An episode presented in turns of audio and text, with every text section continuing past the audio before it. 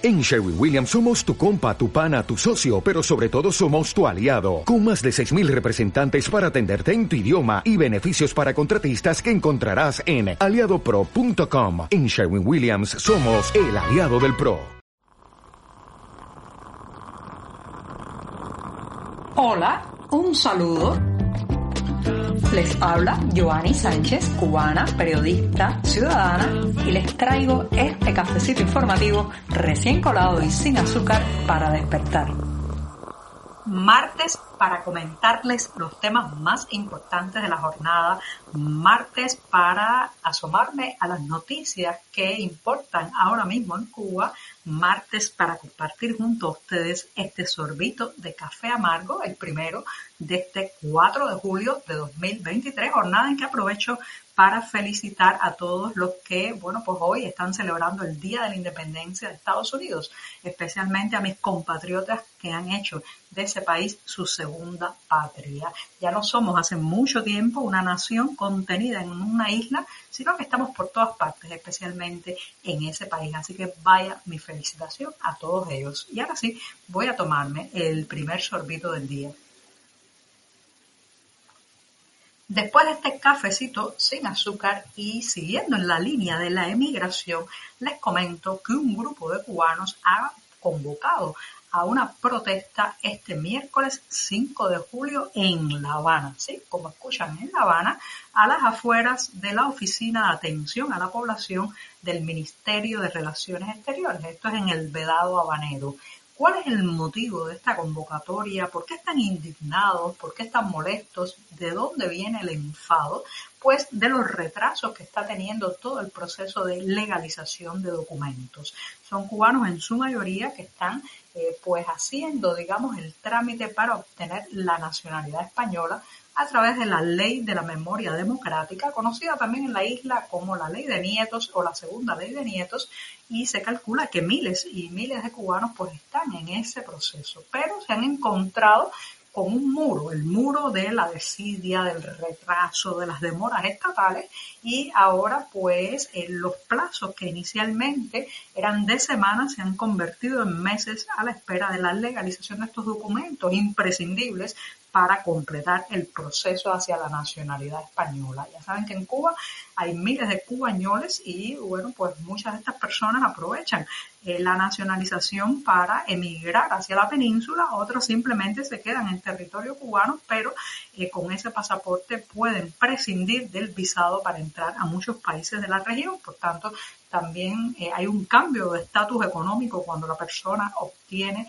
la nacionalidad española porque puede viajar, importar productos, servir también de mula y traer mercancías que luego revende en la isla. Bueno, pues estas personas están indignadas por las demoras y le exigen al Ministerio de Relaciones Exteriores que habilite nuevas oficinas que para legalizar documentos en la capital y también en otras provincias que bueno, pues eh, tengan eh, toda la infraestructura, que desarrollen toda la infraestructura para tener lista la documentación a tiempo, porque si no, les puede costar que eh, se quede inconcluso el proceso para la nacionalización. Y claro, cuando uno escucha estas demandas, se pregunta cuál, cuáles son los mecanismos para legalizar un documento que después se va a presentar ante una embajada, un consulado o se va a sacar al extranjero cuáles son las complicaciones que tiene este trámite que hace que se demore tanto en la Cuba actual.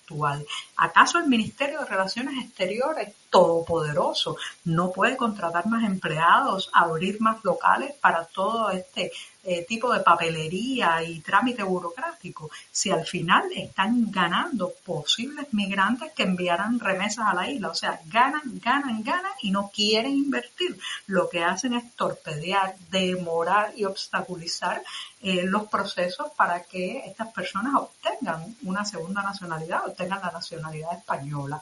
Bueno, pero ¿cuáles son eh, cuál es la capacidad de exigencia que tiene un ciudadano cubano para emplazar a las instituciones y obligarlas a que le sirvan. No, no, el Ministerio de Relaciones Exteriores no está para que de vez en cuando el canciller haga una perreta pública contra otro gobierno. Está para facilitar los trámites de este tipo. Por tanto, hagan su trabajo, inviertan y no obstaculicen, demoren y, eh, digamos, hagan más difícil los procesos para estos cubanos que lo que quieren es obtener otra nacionalidad para irse a la isla, muchos es cierto, pero tienen todo su derecho a hacerlo.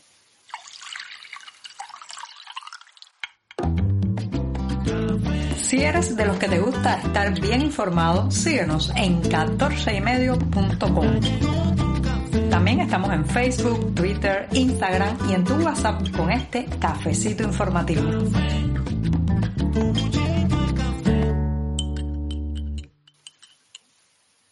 Este fallido modelo político y económico nos ha convertido no solamente en una isla garrapata, sino también en una sociedad que necesita pasar el sombrero, pedir limosnas para poder sobrevivir el día a día. Eso es justamente lo que ha interpretado al parecer Vietnam, que a cada rato ese país envía en donación toneladas y toneladas de arroz a la isla, donde la producción arrocera ha tocado fondo. Una nación que se abastecía en buena parte eh, de su consumo de la producción local, pues ahora depende prácticamente de los regalos, la, digamos, eh, los envíos caritativos que hagan otros países al estilo de este arroz arroz vietnamita que llegará con eh, una carga de 2.000 toneladas eh, en dos partes, llegará en dos partes a la isla desde Vietnam. Eh, se supone que ya salió una de estos envíos el pasado 27 de junio y mañana miércoles pues partirá la otra parte. ¿Resuelven esas 2.000 toneladas de arroz el problema nacional? No, para nada. Recuerden que se trata de un producto básico. El cereal es considerado por la mayoría de los cubanos como imprescindible en la dieta del día a día, en la composición del plato hogareño y en las cantidades que estamos viendo eh, en dádiva desde Vietnam son minúsculas en comparación con la demanda nacional. No obstante, mientras se mantenga este tipo de regalos, pues es poco probable que las autoridades de la isla eh, pues se enfoquen en eh, ayudar a reflotar la producción nacional. ¿Qué le falta a la producción nacional de arroz? Le falta lo que a todo el país, libertad en manos de los arroceros para que puedan comprar insumos, fertilizantes, maquinaria, contratar personal y en fin de cuentas hacer que los campos cubanos den ese arroz necesario en nuestras cocinas. Estamos contigo de lunes a viernes a media mañana cuando el café se disfruta mejor. Comparte conmigo, con tus amigos e infórmate con este cafecito informativo.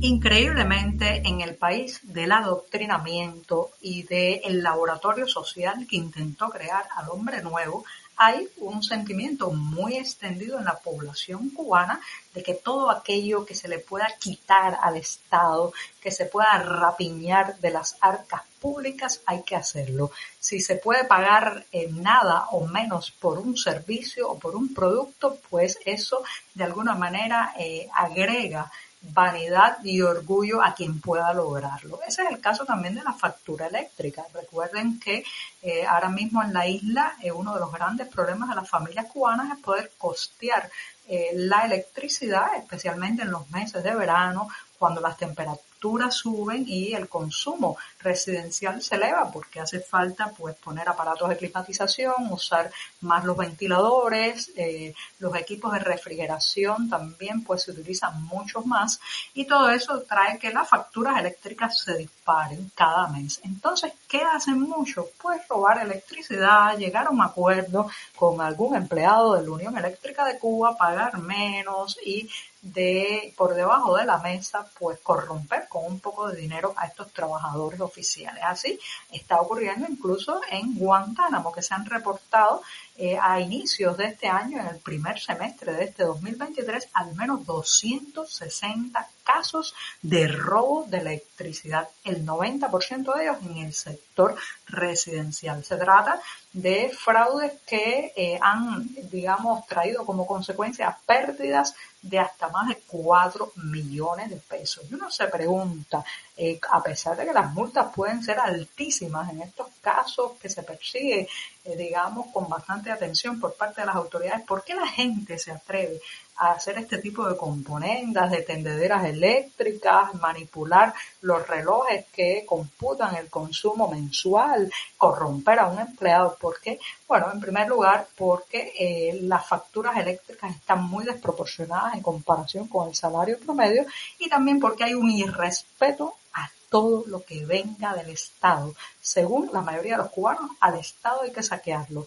Cuanto más, mejor.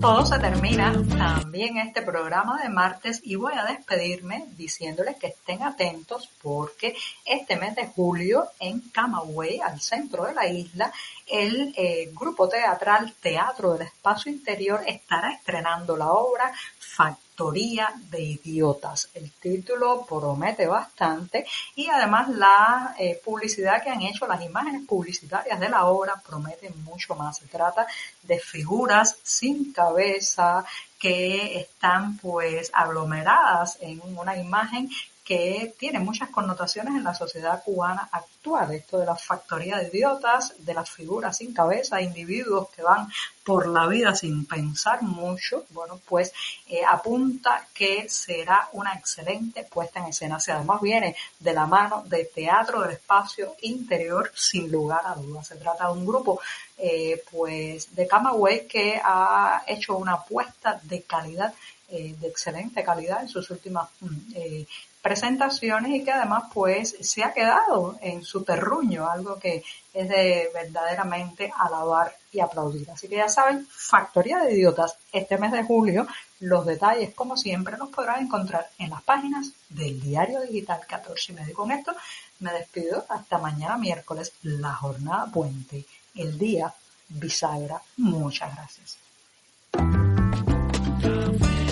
Por hoy es todo. Te espero mañana a la misma hora. Síguenos en 14medio.com. También estamos en Facebook, Twitter, Instagram y en tu WhatsApp. No olvides, claro está, compartir nuestro cafecito informativo con tus amigos.